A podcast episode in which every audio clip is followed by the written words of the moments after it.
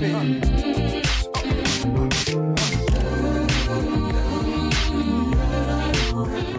Добрый день, друзья. Это очередной выпуск Target Hunter нефильтрованный. Меня зовут Сергей Угожаев.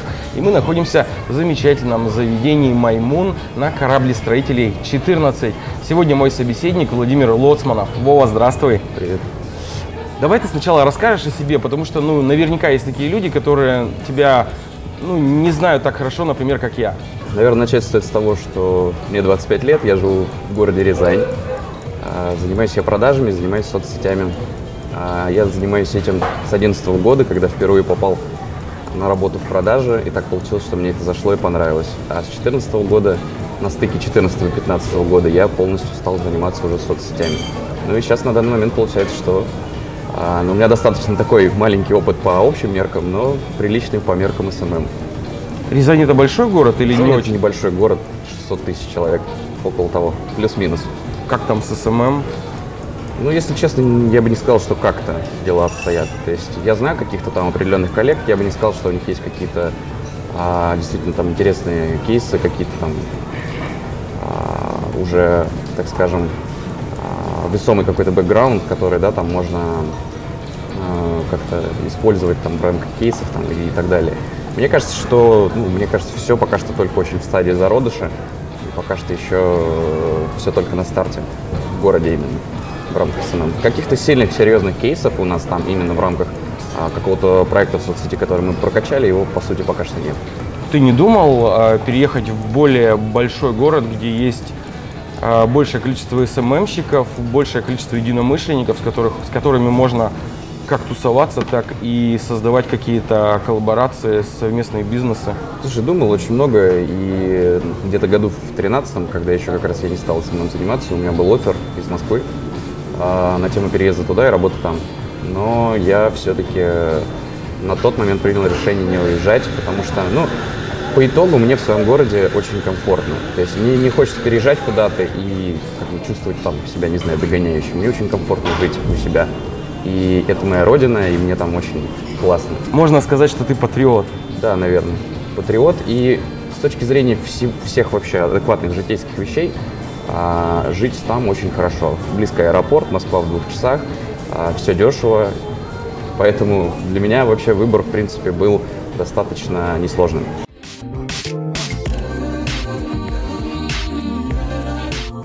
Вова, слушай, скажи, пожалуйста, а вот ваш город, он маленький, но он какой? Ну, то есть я имею в виду, есть города небольшие, но они э, такие, знаешь, интеллигентные люди там живут. У вас э, больше Я бы кого? не сказал, что мы чем-то отличаемся от какой-то другой периферии. Это обычная периферия, обычные люди. Я бы, ну, нет такого, что они какие-то другие, какие-то особенные. Возможно, в какой-то там степени э, какой-то региональный прослеживается там свой э, шарм, но... Колорит. Да, колорит. Но я не думаю, что... Ну, вот так вот я визуально не могу сразу сходу сказать, что есть какие-то отличия. Да, обычные люди. Ты спортом занимался в детстве? Там, не знаю, бокс? Футболом что-то? занимался, причем очень так достаточно неплохо. Но потом как-то не пошло. У меня зрение начало портиться. Хотя сейчас вот я играю, мы с ребятами ходим раз в неделю поиграть в футбол на крытом покрытии, там очень здорово там.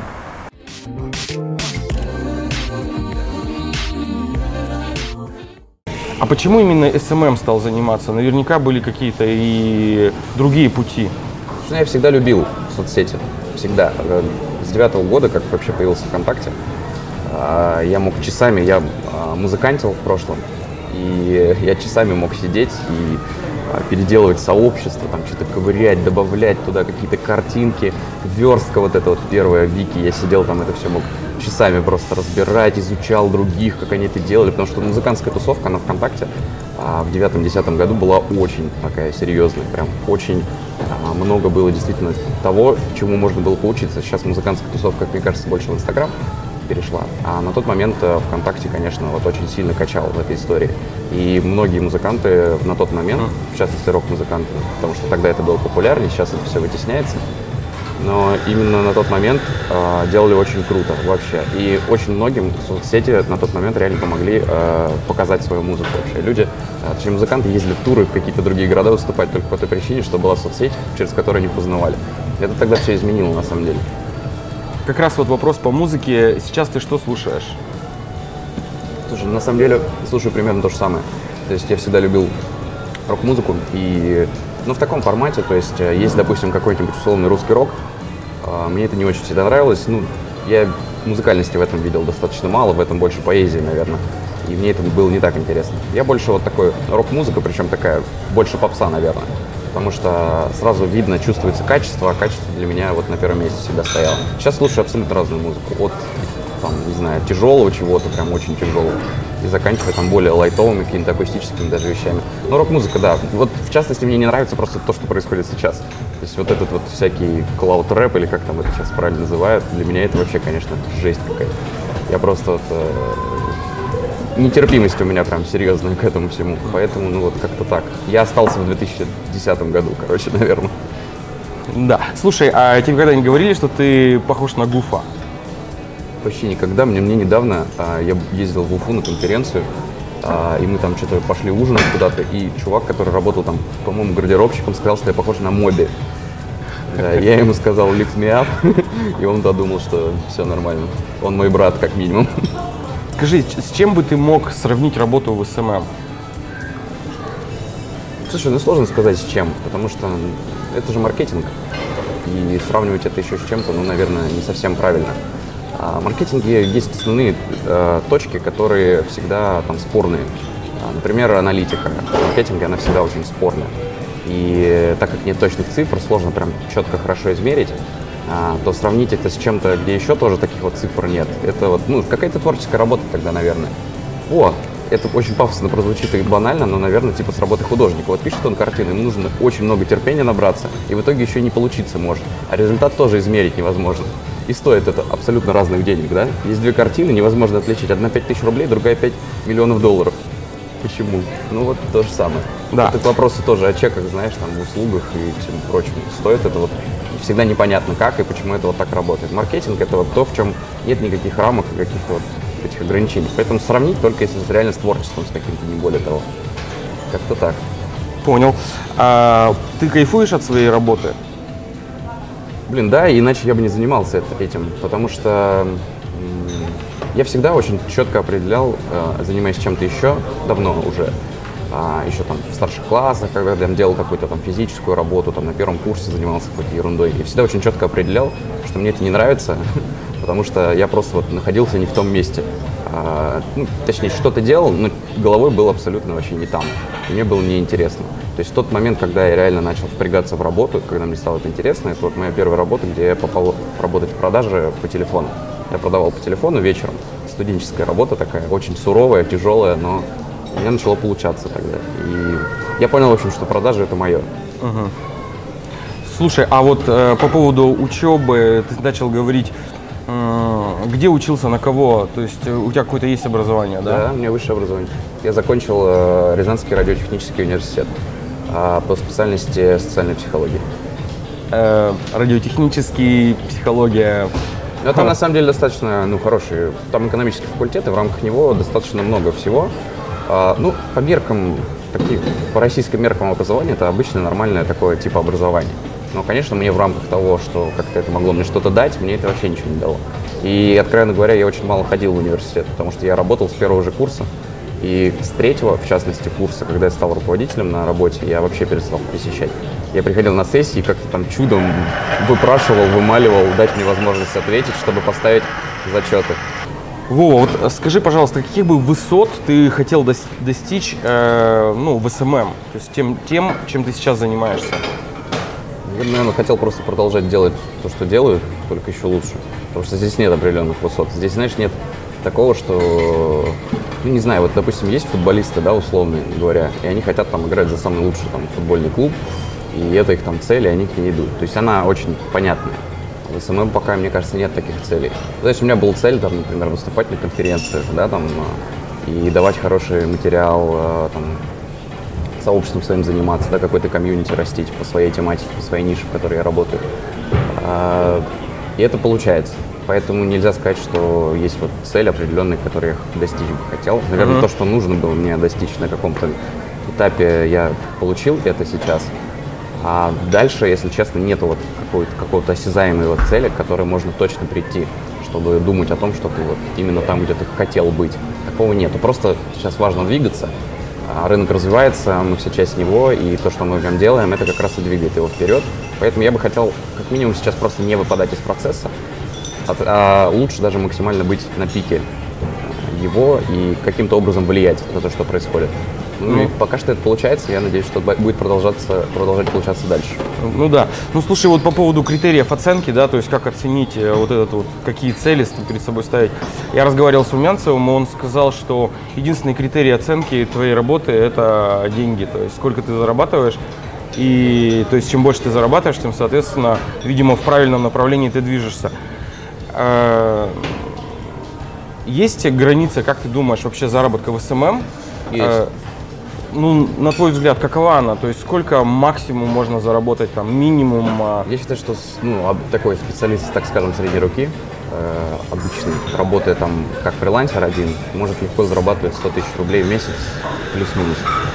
А, ну, нелегко, но это вполне себе возможно и реально. А, тот, кто работает побольше, возможно, обзаведенный там небольшой командой, ну, вот, например, я в таком формате работаю, я работаю с а, помощниками и все. И у меня нет там как такового агентства, потому что мне самому интересно руками работать, и я сам этим занимаюсь. Я осознанно выбрал такой вариант и не пошел в агентство, не захотелось мне строить бизнес. То есть мне нравится практиковать маркетинг, а не а, быть руководителем просто. Вот этот, ме- ме- быть менеджером просто хорошим я мог бы где-то еще.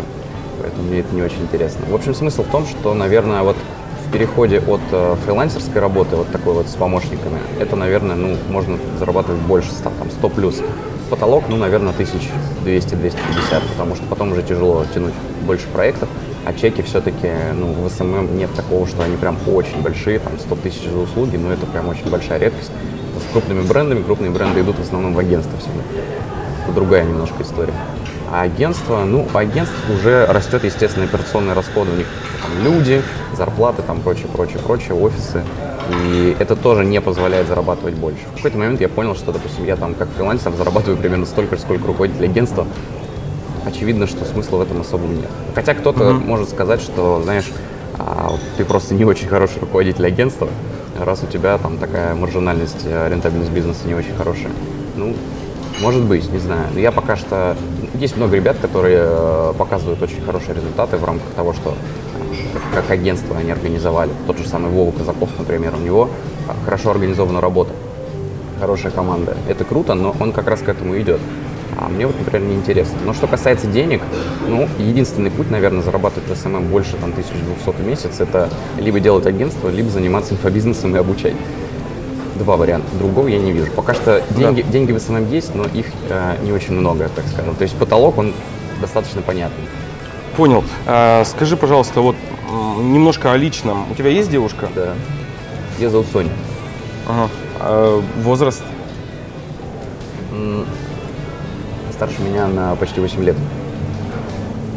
Скажи, пожалуйста, она тоже SMM щик? Она вообще танцами занимается. И у нее танцевальные студии. И с ней мы делаем танцевальный фестиваль. Да, вот, кстати, я хотел поговорить об э, твоем фестивальном, а, танцевальном фестивале. Что это такое? То есть, что вы такое делаете? Я так знаю, что он у тебя проходит там несколько лет уже. Как, Да. как вообще? Сейчас будет пятый год, вот уже в 2019 году он будет проводиться. Ну, это на самом деле достаточно крупный проект. То есть э, в рамках того, что он проводится в регионе, а, ну, наверное, это, я бы не сказал, что самый типа крупный в регионах у нас, вот, да, но один, наверное, из таких самых уже значимых. За 4 года вот мы его достаточно серьезно раскачали, и в последний раз мы прям пробили наш потолок серьезно. А, Мы сделали солдат по билетам, то есть было продано все, и участников а, в итоге было столько, что они еле просто помещались на площадку. Это было, конечно, круто, но очень сложно. Проект очень тяжелый, это тысячи людей, которые нужно все это отрабатывать. Тяжело. Но последний вот раз проект был достаточно хороший. Фестиваль «Репутация» называется. Мы сейчас масштабируемся, делаем второй фестиваль. Вот до Нового года, в начале декабря, он уже будет проходить, он будет «Делай танцы» называться.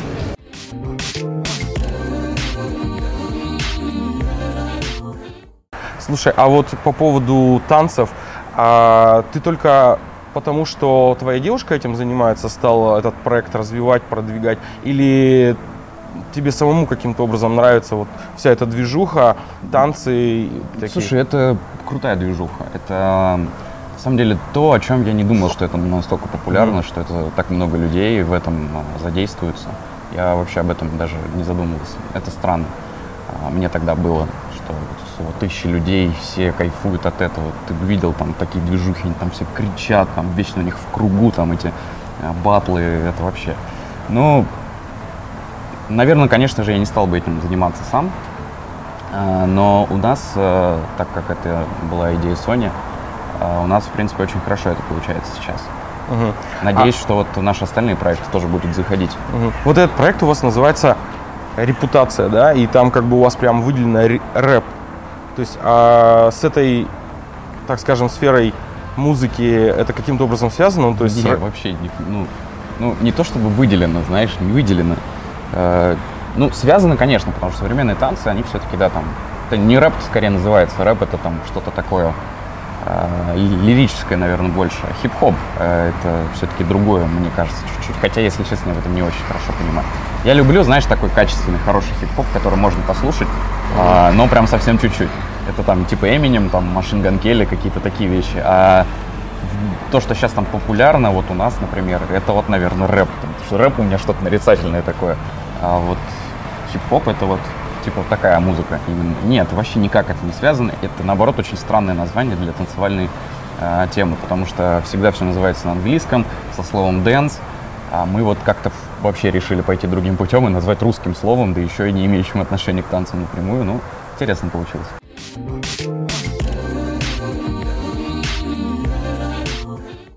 Скажи, пожалуйста, а как твои вот родители, твои там, не знаю, близкие друзья относились к тому, что ты стал заниматься SMM?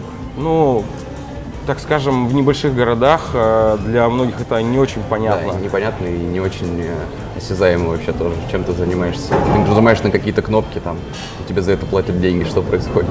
Да, они еще так удивляются, тебе платят деньги за это? Да, да, за да. это платят деньги? Слушай, ну родители, у меня никогда не было такого, что родители каким-то образом мне а, наставляли меня в том, что мне, чем мне заниматься. Я вообще в этом плане очень самостоятельный был, им просто вообще не пришлось это делать. Я в 17 лет нашел себе сам первую работу и все сам там а, занимался и делал. А, поэтому для них просто, ну, самое главное, что у меня все хорошо. И у меня все хорошо.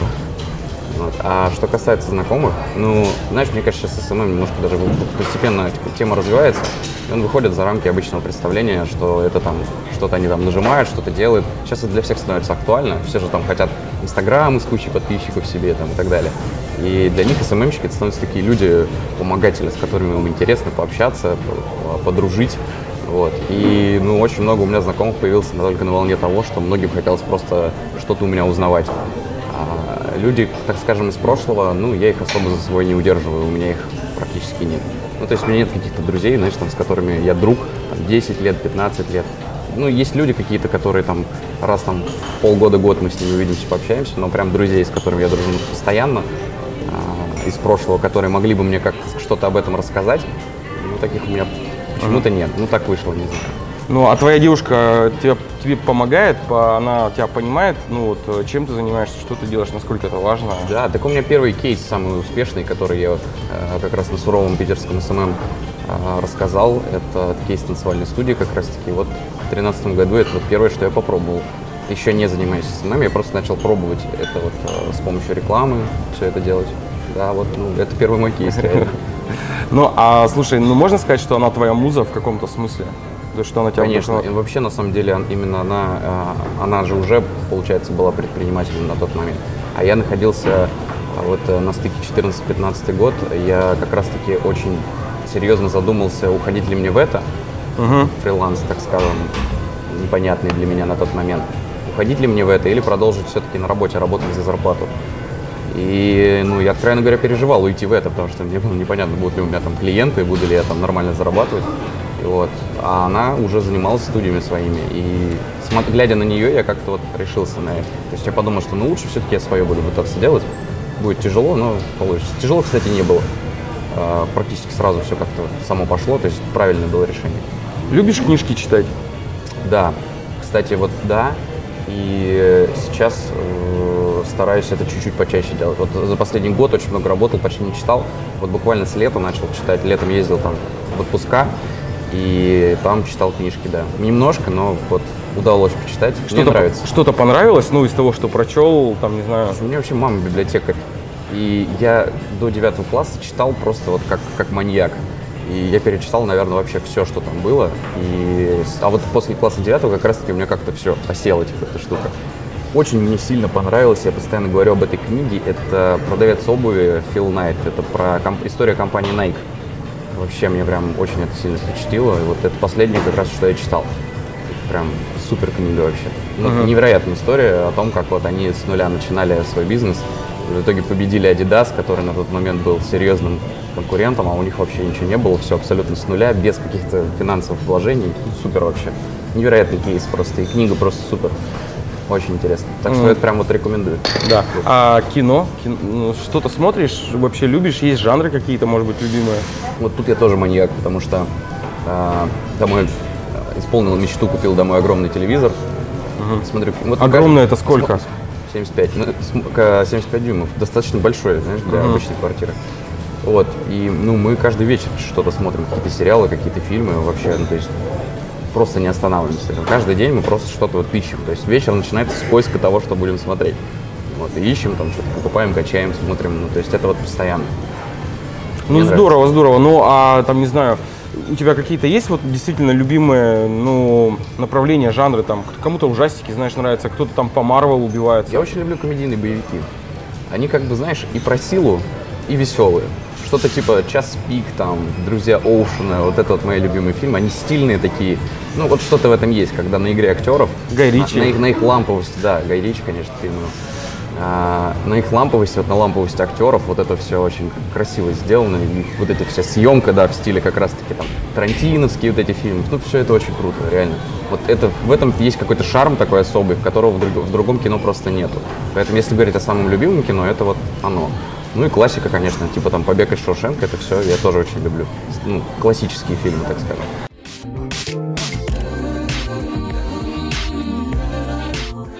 В целом ты доволен своей жизнью?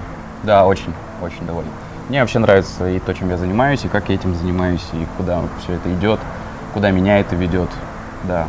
Главное кайф получать просто, и тогда все будет отлично. Вот в какой-то момент, когда начинаешь думать о том, что уже не кайфуешь, ну тогда надо что-то менять. А вот до того момента я думаю, что все хорошо. Баланс соблюдается, и тогда ты счастлив.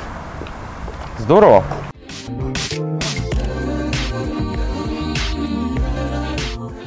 Да, ну слушай, ну давай, наверное, закругляться будем потихонечку. Последний вопрос. А что бы ты мог посоветовать людям, которые сегодня хотят заниматься SMM, которые, ну, думают, что они смогут? С чего им начать? Что им делать? Начать нужно с обучения. То есть нужно сначала найти себе, э, ну, подобрать себе, так скажем, правильную информацию, которую ты начнешь изучать. Вконтакте какие-то паблики, просто собираешь пачку пабликов и начинаешь их изучать. Да, я, даже я так делал какой-то момент. Просто собрал пачку пабликов и начал их читать, смотреть все, что там происходит, изучать личные страницы специалистов, что они там пишут, как они живут, какой у них там э, лайфстайл, так скажем, да, то есть что, э, как у них вообще это все происходит. Всегда можно задать какой-то вопрос в комментариях, пообщаться. Вот это все помогает гораздо сильнее, чем а, просто какие-то книжки читать и что-то там изучать. Тем более, что такового практически ну, в нише тоже не очень много. Нужно, конечно же, найти то, где ты будешь именно учиться, то есть курсы какие-то ты можешь купить. Можно пробовать самому. То есть я нигде, например, не учился. Если ты учишься на курсах, то ты копируешь, ну, точнее, ты будешь работать так, как тебя научили. Вот, и, ну, повода для творчества в твоей работе будет чуть-чуть поменьше. А когда ты занимаешься сам, на своих ошибках, там, сливаешь деньги и прочее, а, тогда, наверное, у тебя со временем выработается что-то свое. Потому что у меня вот свое вот выработалось. Я смотрю, как работают другие, и я удивляюсь, что я делаю вообще не так, например. И это странно для меня. Ну вот я понял, почему так происходит. Учишься на своих ошибках, начинаешь самостоятельно этим заниматься больше. Поэтому тут, тоже нужно просто определиться. Купить курс и начать его изучать, это, конечно, гораздо быстрее можно научиться. Вот. Но на своих ошибках тоже гораздо полезнее, на мой взгляд, можно обучиться. Ну и посещать мероприятия, конференции, изучать что-то. То есть по-любому нужно быть вот прям в тусовке, в движухе, потому что я достаточно поздно попал на конференцию. Ну, не поздно, на Display Traffic 2, по-моему, это был. И, конечно, я сейчас понимаю, что нужно было пораньше это сделать. Вот. Но все равно это тогда вот очень в нужный момент в моей жизни случился. Я понял, что такое разговаривать с людьми на своем вот этом языке. Это стоит вообще очень дорогого, поэтому приезжать хотя бы раз в год там, на какое-то такое событие, это прям обязательно вообще. Все меняет. Да, спасибо, Вова, тебе за интересную беседу. Напоминаю, вы смотрели Target Hunter нефильтрованная. Ездите на конференции, читайте умные книжки и смотрите кино. И будете как Владимир Лосманов. Всем пока-пока.